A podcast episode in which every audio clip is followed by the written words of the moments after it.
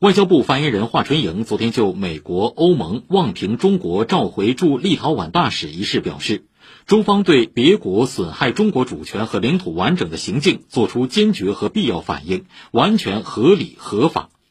有记者问，日前美国国务院称，各国都有权不受外部胁迫的自主确定一个中国政策框架。欧盟对外行动署称，欧盟成员国同台湾互设所谓代表处不违反一个中国政策。外交部对此有何评论？对此，华春莹说：“我们强烈反对美方对中方的正当举措指手画脚、粗暴干涉，同时再次强调，一个中国原则的含义清晰而明确，不容歪曲和篡改。个别国家和某些人妄图混淆视听，用心险恶，但他们的图谋注定不会得逞。”中方敦促欧盟方面在涉台问题上坚持正确立场，不要在涉及中方核心利益的问题上发出错误信号，给中欧关系制造新的麻烦。